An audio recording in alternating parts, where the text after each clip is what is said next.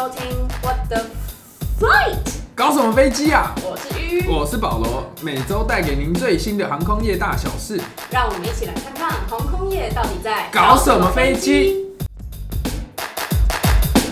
这一周呢，我们要来接续上礼拜的话题，我们来聊一下一些比较贵的私人飞机。嗯，那其实其实私人飞机算是超乎我想象的，就是我当初原本以为私人飞机就是一些小飞机啊，比较小的飞机供应商。嗯但是我后来去查，就是最贵的几架私人飞机，全部都是一些我们很熟悉的牌子，像是最贵的私人飞机就是美国的空军一号，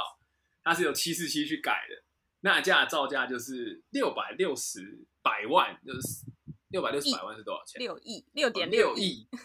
六点六亿的美金，所以就是基本上呢，这前十呢都是波音啊，或者是空巴直接把他们最高级的飞机改过来。你就想象我们上上一次讲了那么多高级的商务舱啊、头等舱，然后它只是一个位置，然后呢你就想整架飞机都是你的，那就是这些私人飞机的夸张之处。所以空军一号是七四七改的哦。是七四七改的，它就是一架七四七，然后里面把它弄成，但是那是美国的空军一号，嗯不是台湾的。哦台湾的我就不知道了，嗯我也没有，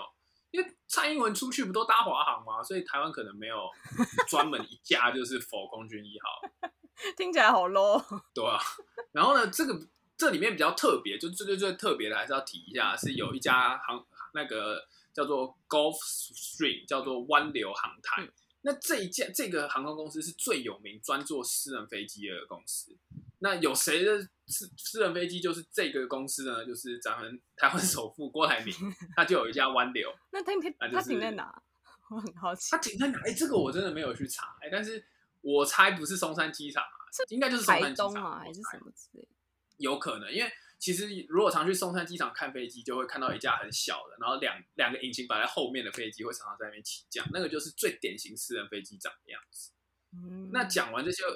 呃遥不可及的，我们来讲一点就是比较可以摸到的，就是只要百万美金就买得到的私人飞机，就是比较小价一点。嗯一个一架就是 Learjet 的七五 Liberty 跟 Phenomenon 的一百 EV，这两个都是就是比较小型。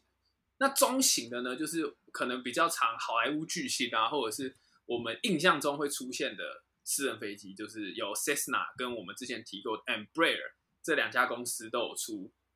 那它的造价大概就是一两千万美金左右。有没有突然觉得跟那几亿比，我们突然觉得买得起了？可能工作个五辈子就可以买得起一架，不考虑空棚的话，大家继续努力啊！哎所以其实刚刚讲那些那些破亿的，都是比如说像七八七、七四七、七六七的这种 size，、欸、就是没错，就是我们讲那些破亿的呢，就是他，你就直接去把一架随便长荣一架飞机，把里面位置全部拆掉，把它里面全部变成客厅，那就是一架私人飞机。对，然后我们那天还有看到一个，就 Instagram 有一个就是文，他就在说有一间公司，他就买了一台七四七，然后把它就是请一个设计师，请一个叫叫什么内装设计师，特地从头设计，然后让它变成一个家的感觉。他就说他他就把它取名叫做 Flying Mansion，就是 会飞的叫什么家，没选就是加，对，就是加。对，就很就很浮夸。那如果你没关系，我们接下来就要来聊，就是如果你买不起私人飞机，那嗯因为私人飞机很棒嘛，你上去绝对没有人可以赶你下来，你爱怎么样就怎么样。那如果呢，哎，最坏的情况，你搭飞机会遇到什么？就是被别人拽下飞机嘛。就我们之前就看联航是联合航空，不是便宜的航空，联合航空就常有这种新闻。大家我不知道大家还有没有记得，就在二零一七年这几年三四年前的四月九号，诶，其实就刚好差不多满一呃四个四年这样。然后那时候有一架很有名的影片就在网络上流传，就是有一个医生，他说他是一个越南籍的越南裔的美籍医生，然后他就是要搭这个联合航空从芝加哥起飞这样。然后呢，但是就是在起飞前，就突然地勤就进到这个飞机上，然后就说哦，现在因为有这个 overbooking 叫什么超卖机票的情况发生，然后但是因为联合航空需要有四个位置给他们的呃地勤呃空勤人员去搭，这个叫做 deadhead，就是英文叫 deadhead，就是死头，也不是死头，但就是嗯，变成说航空公司要调派飞行人员，可能他要从 A 站到 B 站。去从 B 站再飞回 A 站的这种情况，比如说他到他从 A 站到 B 站是不是执勤的状况？可是他必须直接移动到 B 站开始执勤，所以他们就会有这种就是这种 deadhead 的的人头必须要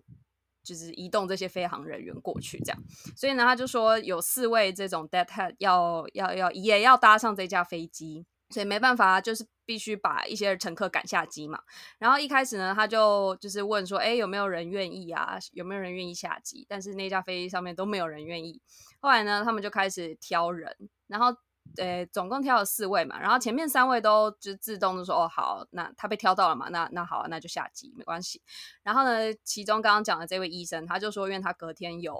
病患要看，所以他不能下机，他一定要搭上这一架飞机。但是呢，就在他百百般抗拒的情况下呢，就有其他保镖啊的那种，然后就上机了，然后就把他 K 啊，然后就好像有造成他有点轻微脑震荡，然后后来是用拖的拖下机，就是沿着那个地板拖。这当然就是引起大家就是群群起公愤。然后后来隔天比较严重的是，我觉得是。联合航空他们自己不觉得这件事情是错的，那为什么他们会这样觉得？我们等下会再细讲。那联合航空隔天的 C，他们 CEO 就发声明，他们就觉得说，这位医生他根本就是在妨碍，就是航空公司的运作，然后不配合这样。当他发出这个声明，大家就是 一定是更生气啊，然后想说到底在搞什么东西。然后又在两天后，这个他们那时候的 CEO，这个叫做 Munoz 吧。Munoz Oscar 先生，然后呢，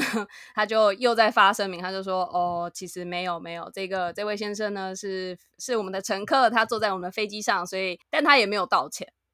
但这位 Oscar 先生呢，最后就因为这件事情，所以他本来他他那时候是 CEO，然后他后来本来有要被提名为成为 Chairman，Chairman 就是算什么？董事董事长对，但。就最老最老大对，但后来因为这件事情处理不当，所以他就没有，他后来就没有被提名了。好惨，对，所以升官的机会就这样跑。真的，但我就觉得联合航空很很不明智啊！就这件事情就是这么影响这么大，然后他们公关竟然做成这样，就我觉得蛮白痴的。而且真的是因为二零一七年就是那一年我也去美国，嗯。然后我就真的是因为这件事情，我只要看到 United Airlines，我跳过，跳过，跳过。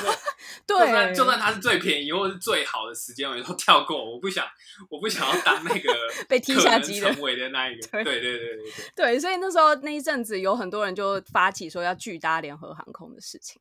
好，那这是一个我们一开始的引言，然后就说，哎，到底为什么会有飞机超卖这件事情？那大家想，就是一定是因为营收少嘛，就是。所以，所以航空公司当然就是能卖一个机位，当然就是尽量把它卖出去。航空公司的营收到底有多少呢？就是 以二零一九年整年度全球的航空公司来算的话，通常他们每收一百元，航空公司每收一百元，他们只有赚三点一块。就变，就它的 它的净利率很低，对，变剩下九十七块都是花在其他的地方，可能买人啊，呃，害人啊，然后买油啊，买飞机啊什么之类的。而且二零一九年就是算是情况比较差一点，因为那时候油价好像蛮高的。因为在前一年二零一八年，大概每收一百元可以赚三点四块，但还是很可怜。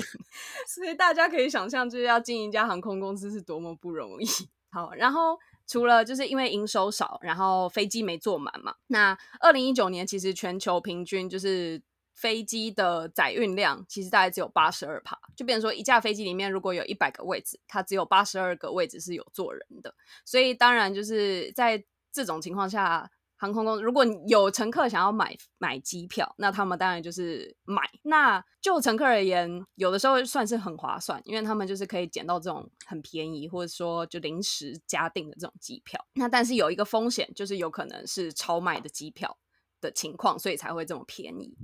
那所以航空公司他们自己就有一个内部的系统，然后就说，哎。它是用 AI，但在 AI 出现之前是怎么决定，这个我就不太确定。就就是演算法，哦就是从以前到现在都是用所谓的演算法来决定这些东西。嗯那只是演算法，很多个演算法加在一起，它可以自己产生一个效果，我们就叫它叫 AI。但其实就是背后就是它有去用程统式写一套演算法去算嗯，去算机票价格，很多也是这样子决定。对，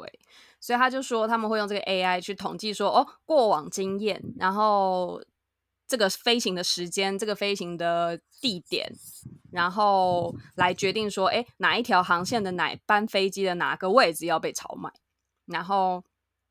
他们会去看历史事件，就说：“哎，那通常这一架飞机会有多少个空位？然后可能突然又发生一些特殊事件，比如说那边可能下暴雪啊，或者说发生车祸还是什么之类的，那就有可能很多人会来不及赶上这架飞机，所以他们就会在做很很临时、很很叫什么机动性的调配。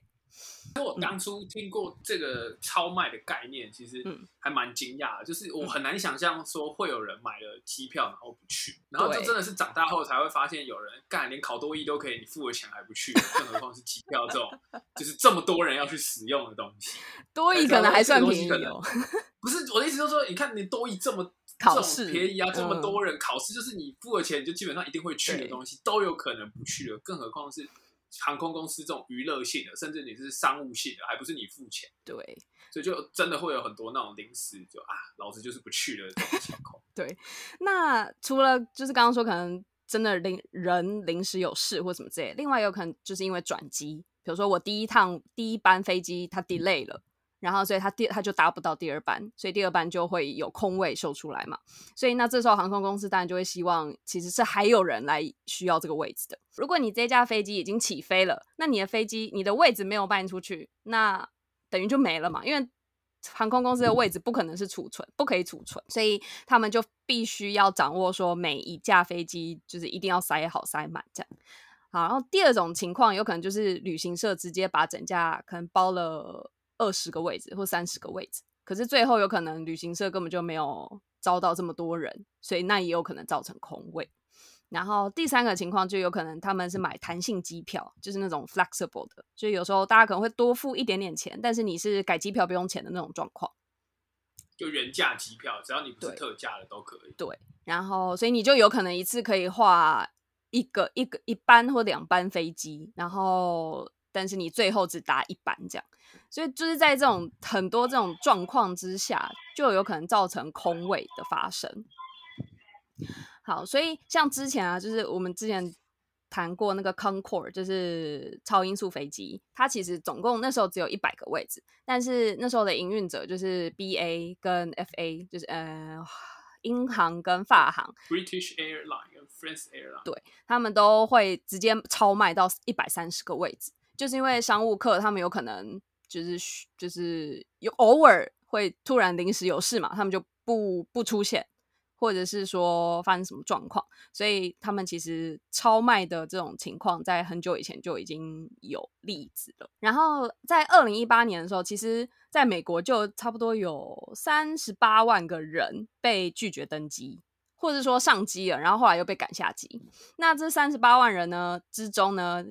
有一十哎十二万一万两千，是哎一万两千个，不是十二万吗？一万两千哦哦，有一万两千。哦，有一万两千人是被迫下机的，但这个被迫下机有可能没有像我们刚刚讲的那位医生就是这么的 戏剧化，这么的激烈来，对对，那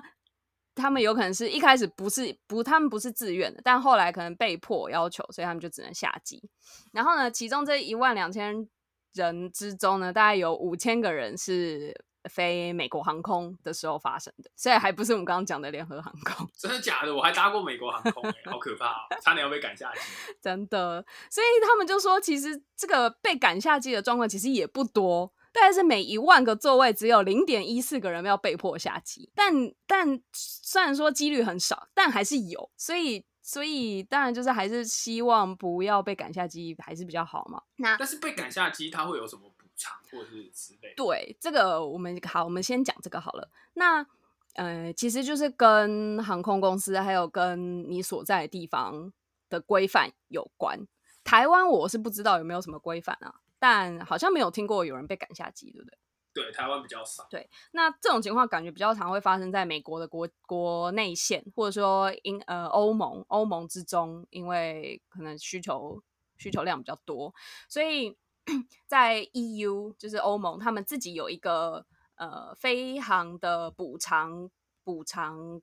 规则，等于说，如果你今天被赶下机了，那你可以选择要么全额退费，然后再加上你回程的机票。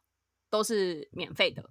不然就是我赚这一趟这样。对我赚这一趟，而且还有下一趟。比如说我今天从英国飞到法国，然后然后呢，等于我这一趟除了不用钱之外，我回去英国的机票也不用钱。赶我吧，我自愿。好，然后这是一种，另外一种你可以选择说，哦，那航空公司尽快帮你安排下一班飞机，就是你一样可以，就是你可能搞不好。改一个 gate，然后你就可以搭下一班飞机，也是一样从英国飞到法国。但是呢，除了这两个选择之外呢，其实其实欧盟的法规，我觉得非常保护保护消费者权益的是，他们还可以依据你就是英国到法国这个距离，然后去算一个补偿。他们我记得他们是每每一英里就是多少钱这样，所以比如说你飞了两千英里，那就是两千去乘以那个数字。就是还不错哇！那我要自愿自愿下棋。之后如果我去欧洲有自愿下棋，我一定第一个举手。对对，赶快下棋。对，赶快下棋，有钱哎！看，哎，然后所以就有说有些人很故意。就是他都故意买这种最后一秒的机票，然后就是去赚这种钱。因为在美国，他们其实如果航空公司没有帮你安排下一步，就是比如说他没有帮你安排下一班飞机去飞到同一个地点的话，你最高是可以索赔一千三百五十美金的，在国内线的话，哎，很多很多，而且他是不管你当初买买的票价到底是十块还是二十块还是一百块。就你最高可以索赔到一千三百五十块。哦，我知道我之后的职业是什么，就是专门订哦那个 last minute 的的的 booking 这样。好，然后哦，他就说，如果你航空公司没有补偿，是可以补偿，呃，他没有帮你安排班机，那是可以补偿一千三百五嘛。但如果航空公司帮你改机票，改到你一个小时内，就是比如说我本来预计三点要到目的地。可是呢，我现在改了下一班，我三点五十也可以抵达目的地，等于就是说，你如果在预计抵达时间内的一个小时内也抵达了，那就完全不补偿。所以你要特别飞那种很也合理啊，因为毕竟一个小时，对对，可能一个礼拜只有一班的，然后 就挑那个什么飞阿拉斯加的那一种，对，你就真的可以拿到一千三百五，提供大家一个新职业啊。对，你你一个月成功两次就有六万块台币了，靠，靠，这比什么都还要好赚，什么事情也不用做。对啊。好，然后那我们就来讲一下，说那这个赶人下机的程序又是怎么样吗？我之前就是也一直很好奇，说哎，到底他们要怎么决定说是要把谁赶下机或什么之类的？所以一开始就是当飞机超卖，他们发现说，哎，有人要上机，有人一定要上机，但是机上已经满的状况下。地勤就会上机问说：“哎，有没有人愿意下机？”然后他们就会提供。这时候就是你举手的好时机了。对对，你如果那时候举手，那你就可以得到补偿或什么之类的。那你如果没有很急的事情，那你就可以愿意嘛。所以他就说：“哦，在二零一八年的时候，在美国有百分之九十七的人是自愿下机的。然后呢，再来，如果真的都没有人下机。”都没有人愿意下机的话，就会由航空公司自己来决定要把谁叫下机。所以很多的时候，如果你是商务客，或者你是头等舱，或是家族一起，或是你是那个家航空公司的飞行常客，你就不太可能会被赶下机。所以，所以大家 就是，如果你单独旅行，然后你又最后一秒登机，或是最后一秒才买票，那你就很有可能会被赶下机。不要不要当这种 last minute ticket 的这种人，真的。狩猎目标就是你，对他们就会选这种就是危害性最小的，就是 把他赶下机。好，但是很多人就会觉得说，哎，那航空公司为什么有权可以把人就是赶下机？就是这个到底依据的法源是什么？但其实大家在买机票的时候，应该都没有仔细看那个服务的条款。但其实航空公司都有在那个 ticking 的后面有写说，航空公司有权决定。要载谁，或者是把谁赶下机，这是航空公司可以自己决定的。所以他们把人赶下机这件事情其实也不犯法，因为是在你买票的当下，你就有同意了他们的这个条款。所以就是大家自己还是要尽量早一点买就早一点买啊。对，但要到底要多早买？然后那个多早买之前的票价会是最便宜的呢？这个其实跟就是你的目的地其实也有很大的关系。关系，嗯，就是有一篇报道就写说，如果你的目的地就是你这个航线在航空公司的认定里面就是纯商务航线的话，那你就是越早买越好。像是香港飞到英国这种，一听就是你基本上是去办公比较多的，那它会在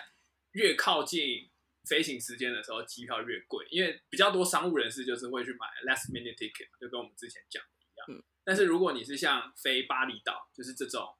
听起来就是去度假的话，那它会是早一点，可能就是它的降价幅度可能就不会，